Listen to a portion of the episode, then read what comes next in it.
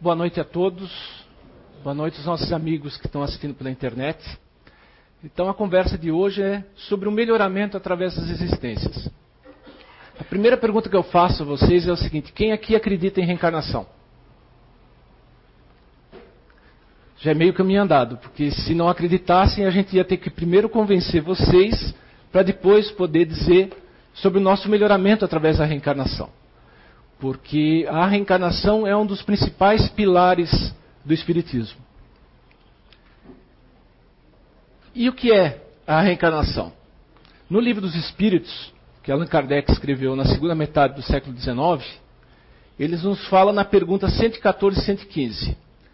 Os espíritos são bons ou maus por natureza, ou são eles mesmos que procuram melhorar-se? E a resposta dos espíritos é: os espíritos mesmos se melhoram. Melhorando-se, passam de uma ordem inferior para uma ordem superior. Na pergunta 115, uns, uns espíritos foram criados bons e outros maus? E a resposta é: Deus criou todos os espíritos simples e ignorantes, ou seja, sem conhecimento. Deu a cada um deles uma missão, com o fim de os esclarecer e progressivamente conduzir à perfeição pelo conhecimento da verdade e para os aproximar dele.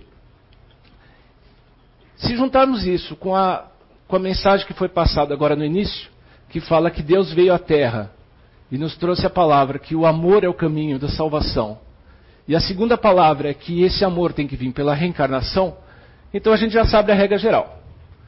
A gente tem que amar a todos, e a gente vai amando cada um a cada reencarnação um pouquinho mais. Então esse é o caminho. Dava para a gente acabar com a palestra agora, né? A mensagem está dada, mas só que a gente sabe que não é bem assim. A coisa é muito mais complexa. Então, no capítulo 2, ele fala da reencarnação. E próprio, a própria imagenzinha já mostra que a reencarnação não é uma coisa tão feliz assim, porque o Zé Bernardes ali está com uma cara meio de quem não está gostando que vai ter que reencarnar. E por quê? Na pergunta 132, é perguntar, Allan Kardec pergunta: qual é a finalidade da encarnação dos espíritos? Deus a impõe com o fim de levá-los à perfeição. Para uns é uma expiação, para outros é uma missão. Mas para chegar a essa perfeição, eles devem sofrer todas as vicissitudes da existência corpórea. Nisso é que está a expiação. A encarnação tem ainda outra finalidade, que é de pôr o espírito em condições de enfrentar a sua parte na obra da criação. É para executá-la que ele toma um aparelho em cada mundo em harmonia com a matéria essencial do mesmo, a fim dele não, nele cumprir, daquele ponto de vista, as ordens de Deus. Então, não é simplesmente reencarnar. Muitas pedras vão ser colocadas no caminho, muitos desafios vão ser feitos. E, à medida que a gente for decidindo nesse caminho, é que a gente vai evoluir mais rápido ou menos rápido. Então, na verdade, a gente pode sintetizar a vida como um jogo. Então, bem-vindos, todos nós estamos no jogo da vida, ou melhor, o jogo da evolução. E é um jogo que não tem como sair. Entrou, só vai terminar quando tiver o espírito perfeito. Né? Isso me lembra uma conversa que tive hoje no trabalho uma colega minha, ela está lendo um livro que inclusive a gente tem aqui na biblioteca, acho que a gente tem um exemplar, que fala sobre a vida de Allan Kardec. E ele fala resumidamente da fase antes e a maior parte do livro contando a história de Allan Kardec quando ele codificou o Espiritismo. E ela comentou comigo que num determinado pedaço do livro, eles contam que quando Allan Kardec começou a escrever as revistas espíritas, ele se correspondia com os leitores. E teve uma determinada leitora que mandou a carta dizendo assim: Olha, eu quero ter o direito de não mais reencarnar. Cansei, cansei. Para o ônibus que eu quero descer. E não é assim. Né? O caminho é longo e é como o jogo da vida. Nós vamos fazer as escolhas, nós vamos jogar os dados, às vezes a gente vai avançar, às vezes a gente vai recuar, às vezes a gente vai ficar parado no mesmo ponto. Mas é um jogo de tabuleiro. Em síntese, seria isso o jogo da vida. E como é que a gente vai jogar ele? É através das reencarnações. E aí, pela imagenzinha, vocês podem ver que você escolhe, cada reencarnação é uma veste, afinal de contas, o espírito, nós sabemos, o espírito é imortal e o corpo, a nossa veste, é que é mortal, e aí você vai escolher essa veste conforme a, a prova, a expiação, o desafio que você está escolhendo para aquele momento. A pergunta 196 fala da necessidade de se reencarnar. A pergunta é: só podendo os espíritos melhorar-se pelo sofrimento e as tribulações da existência corporal, segue-se que a vida material seria uma espécie de crivo ou de depurador, pelo qual devem passar os seres do mundo espírita para chegar à perfeição? E a resposta é: sim, é bem isso. Eles melhoram através dessas provas, evitando o mal e praticando o bem. Mas somente depois de muitas encarnações ou depurações sucessivas é que atinge, num determinado tempo, mais ou menos longo, e segundo seus esforços, o alvo para qual se dirige. Então é aquilo que eu falei. São as nossas decisões no dia a dia que vão fazer com que a gente evolua mais ou menos. E não são as grandes decisões. Porque a gente sabe que no Espiritismo existem dois caminhos para a gente é, vir para o Espiritismo. Né? Tem o caminho do amor, que infelizmente é uma minoria, e o caminho da dor, que é a maioria. A pessoa procura o Espiritismo, normalmente porque perdeu um ente querido, porque está com uma doença, porque está frente a uma dificuldade, dificilmente porque ela, ela não sabe de onde é que veio, não sabe para onde é que vai, isso cria uma angústia interior, e aí começa a ler sobre Espiritismo e acaba vindo para uma casa espírita. A maioria com vocês. Eu fui criado numa, numa família espírita desde os meus 7, 8 anos, e nem por isso eu vim pelo amor. Né? Acreditava, achava a reencarnação a coisa mais natural do mundo, porque fui ensinado desde pequenininho, mas os preceitos e a filosofia do Espiritismo eu só fui levar a sério muito mais lá na frente, quando você leva a primeira paulada, a segunda paulada, na terceira você para para pensar, mas peraí, alguma coisa tem de errado. Né? E hoje eu tento ser espírita, porque ser espírita é um caminho quase tão longo quanto o das reencarnações. Mas então, voltando a essa questão, é, então existe o caminho do amor e da dor. E aí a pessoa vem para a casa espírita. E aí aprende a doutrina e, uau! Nossa, é fácil. Eu vou melhorar. Vou fazer obras sociais, vou trabalhar num asilo, é, vou dar esmola, vou mudar da noite para o dia. E aí passa o primeiro dia, sai de casa, o cara fecha ele no trânsito, ele já xinga. Chega no serviço, o computador não funciona, xinga o computador. E aí você começa a ver que não é bem assim. E aí a segunda fase é a fase do desânimo, que você começa a perceber que você não melhora do jeito que você gostaria. Que a coisa não é difícil, porque muitos hábitos e os maus hábitos estão muito arraigados dentro da gente. E aí que vem o desafio de não desanimar e continuar mudando. E aí nós temos a lei do amor.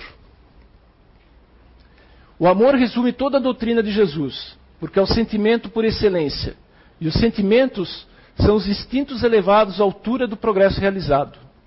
No seu ponto de partida, o homem só tem instintos. Mais avançado e corrompido só tem sensações. Mais instruído e purificado tem os sentimentos. E o amor é o requinte do sentimento. O espírito deve ser cultivado como um campo. Toda riqueza futura depende do trabalho atual. E mais do que os bens terrenos, ele vos conduzirá à gloriosa elevação. Será então, compreendendo a lei do amor, que une, tu, que une a todos os seres, nela buscareis os suaves prazeres da alma, que são os prelúdios das alegrias celestes.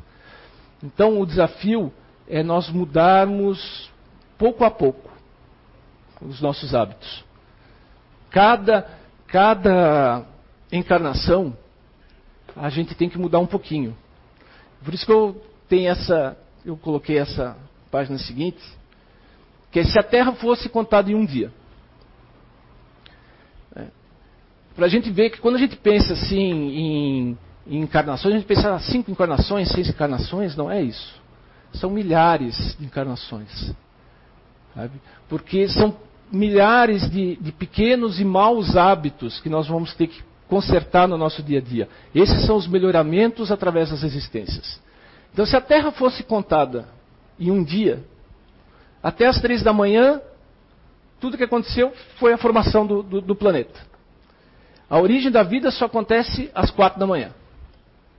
Os fósseis mais antigos são das 5h36 da manhã. Das 6 da manhã até quase duas da tarde, começam a ocorrer as formações das primeiras jazidas de ferro e outros minerais. Às 2 e 8, as primeiras algas unicelulares começam a surgir. Somente quatro horas mais tarde, então lá pelas seis horas da tarde, a evolução permite a primeira reprodução sexuada. Então vão aparecer os primeiros animaizinhos multicelulares. Por volta das oito e meia, chegam as macroalgas. E 20 minutos depois, as águas vivas. Mais tarde, às nove e quatro, surgem os primeiros artrópodes. Às dez para as dez da noite, são as primeiras plantas terrestres. O carvão de pântano chega às dez e meia da noite. Os dinossauros, faltando quatro minutos para as onze da, da noite. E os primeiros mamíferos às onze e meia. E nós, os seres humanos, aparecemos faltando um minuto e meio para meia-noite. Então, quando a gente conta o tempo, é uma coisa muito relativa. Agora você vê, em um minuto e meio, nós saímos da árvore, ficamos em pé, é, descobrimos como controlar o fogo, matamos o primeiro vizinho com uma pedrada para ficar com a comida dele, fizemos as primeiras famílias, as primeiras aldeias, as primeiras civilizações, conquistamos o planeta todo, modificamos o planeta todo, fomos para o espaço e construímos armas que podem acabar com isso tudo em segundos em um minuto e meio. Então vocês imaginam quanto tempo nós temos ainda para evoluir enquanto espíritos.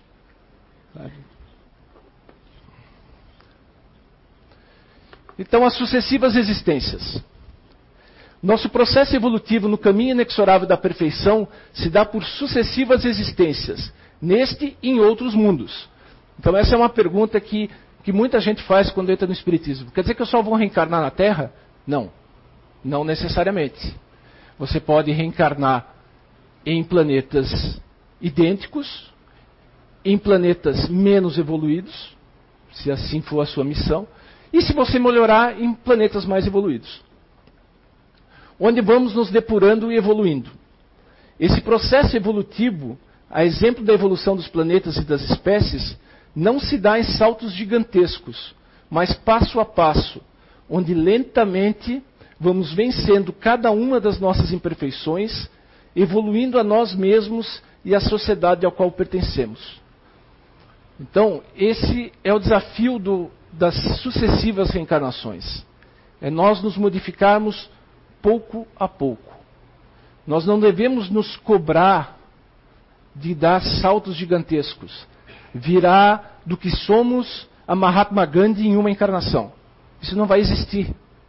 Até, que, até porque nem Mahatma Gandhi era perfeito. Eu li essa semana numa, numa revista de história que Mahatma Gandhi tinha defeitos enormes. É, um deles é que ele defendia, por exemplo, o sistema de castas na Índia. Então nem ele ainda era um espírito tão evoluído, muito mais evoluído que a gente, mas ainda com muita coisa a consertar. Né? Então essa evolução vai ter que ser dada passo a passo. A gente tem que se cobrar, sim, de modificar, mas modificar nas, nas pequenas coisas no começo, para ir se acostumando. Vamos se acostumar a dar um bom dia, boa tarde, boa noite, abrir uma porta para um idoso. Pequenas coisas, não reclamar de tudo, não reclamar que, que ah, pô, no, moro no Brasil, sacanagem, vim encarnar no Brasil, país corrupto, país de terceiro mundo. Graças a Deus que a gente está aqui. Vocês queriam reencarnar onde? Na Síria? No Quênia? Nós estamos em Blumenau, aqui quando dá, dá enchente de água, não dá enchente de lama que nem Mariana. Então, A gente tem que aprender a valorizar o que a gente tem aqui e potencializar isso. Nos modificarmos pouco a pouco. Mas também não entrar na zona de conforto do tipo assim, ah, mas tudo bem, eu vou reencarnar mais lá na frente e não conserto hoje, conserto amanhã. Não. Procurar. Esse, esse é, o, é o, a dificuldade do, do, do jogo. Tá? É você se cobrar, se modificar, sem se exigir, demais, mas também sem se exigir de menos. Então é importante para isso, é se esclarecer, é ler, é procurar se aprofundar na doutrina do Espiritismo e procurar se modificar. Eu tenho um videozinho, pedi para o pessoal da TI passar o, o vídeo. A regra é que os vídeos sejam dublados. Eu não consegui ele dublado, ele é legendado, mas as imagens é, elas dizem por si só. É de uma campanha institucional que teve nos Estados Unidos para doação de órgãos. É um vídeo politicamente correto, tá? mas que vai dizer bastante sobre isso. This is a story about Coleman Sweeney. Coleman, in short, was an asshole. Everyone in his small town knew it. It wasn't that he tried particularly hard to be unpleasant. It just seemed to come naturally to him. Coleman felt like the whole world owed him something. Which caused him to regularly ignore the rules of a decent, acceptable society.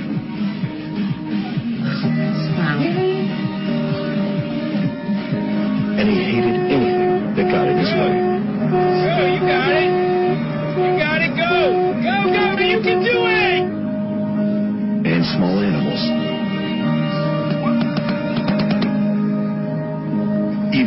children, he was an asshole. He was, as they say, born to it. But then, the strangest thing happened. Something entirely unexpected. Coleman Sweeney died. A brain aneurysm well, subarachnoid hemorrhage to be more specific. And it came as he argued over whether extra fries should be included in a $1.99 early bird breakfast, which was a typical Coleman Sweeney play. It was then that Sarah found something completely unexpected. Coleman Sweeney had registered to be an organ donor. Nobody knew what caused Coleman to do it, but there it was, generous and majestic. And that was the day that Coleman went from asshole to hero. You see, his liver went to Stan, a father of two. His heart went to Miranda Morgan, Here, then to who went on to teach for 25 more years. And his tendons went to Staff Sergeant Donahue, who was able to walk again and would never need to be pushed across the street by his physical therapist. And in a moment of small world irony, his corneas went to his 82-year-old next-door neighbor so that she could finally see the crap that her dog made in the side yard and pick it up. Yes, in life, Coleman was a bona fide asshole. 365 days a year, 24-7. Hey, baby! But in death, well, let's just raise our middle fingers and shout, up yours, Coleman Sweeney. You're not an asshole anymore.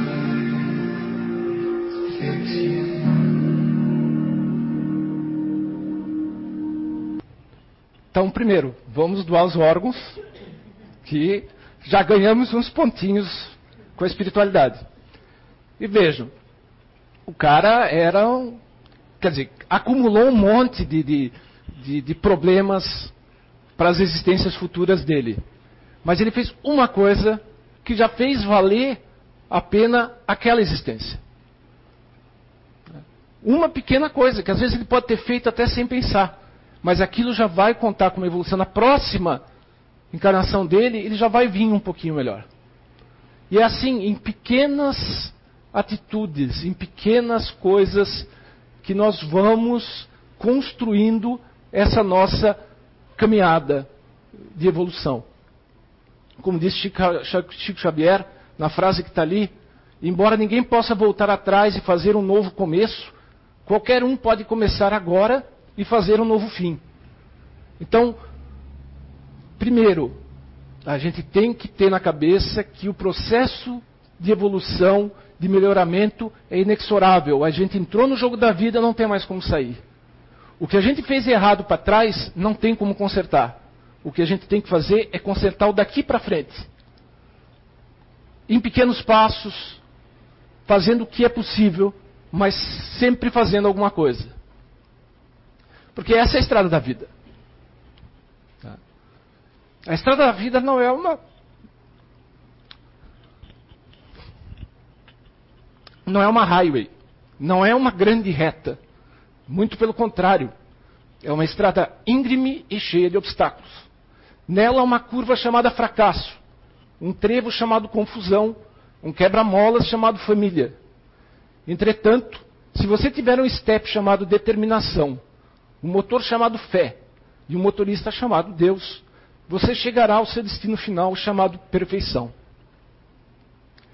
E por fim, tem esse trecho que é de uma música, tá? eu brinco, brinco lá em casa de que é o meu lado B, que é uma música considerada brega, né? Milionário Zé Rico, mas que eu acho que sintetiza bem o que eu estava falando. Porque nessa longa estrada da vida vou correndo e não posso parar. Na esperança de ser campeão, alcançando o primeiro lugar. Porque é exatamente isso que a gente faz. A gente quer ter sucesso, a gente quer ser rico, a gente quer passar do bom e do melhor e não valoriza o que tem. Mas os tempos cercou minha estrada e o cansaço me dominou. Minhas vistas se escureceram e o final da corrida chegou. Este é o exemplo da vida. Para quem não quer compreender. Nós devemos ser quem somos, ter aquilo que bem merecer. Então, a mensagem que eu deixo é que nós façamos o melhor para o melhor merecer. Obrigado.